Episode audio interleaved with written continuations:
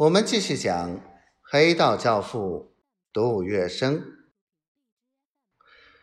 于是永野修身赶紧声明，他所说的都是由衷之言，希望杜月笙不要托辞推脱，说两句客气话就敷衍了事，这样岂不是辜负他一片诚心了吗？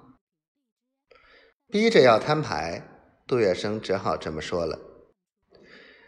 一个中国老百姓去跟外国的政府机关合资开办公司，这恐怕有点不合体制吧？谁知连这个说法都不能使永野修身知难而退，因为他还备有十分迁就杜月笙的第二套方案。那便是由杜月笙自己出面组建一家规模宏大的银行公司，其所需资金则全部由日方供给。银行公司经营方法和日本海军方面的暗中助力，全部按照刚才所说的办。杜月笙简直无词推诿了，只好虚晃一枪，暂且避过这事。他说：“这是一件大事，请永野部长给我一段时间，容我详加考虑。”在生活学会虚晃一枪，避实就虚，其实是一种谋略。一般在面对自己难以回答的事情时，正面拒绝通常会引起对方的反感，于是便故意推诿。避开眼前敏感的话题，暂时打打哈哈，并不做出明确具体的答复。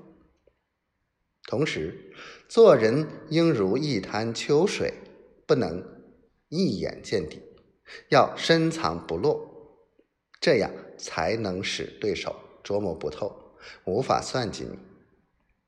现实中不乏有才高八斗之人，但。即使你的能耐再高，也不可全部显露出来。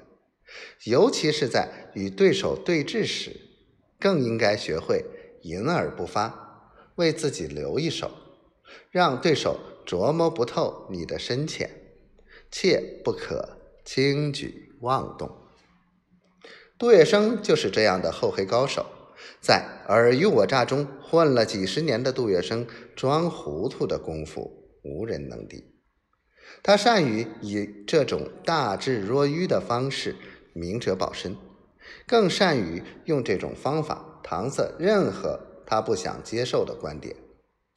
其实他的立场很明确，只有七个字：“我是一个中国人。”几日之后，他派人去拜见日本海军验护武官，请他转告永野修身。前此谈深感圣意，唯碍于国家民族主义，未敢从命，欠责之处，扶起见谅。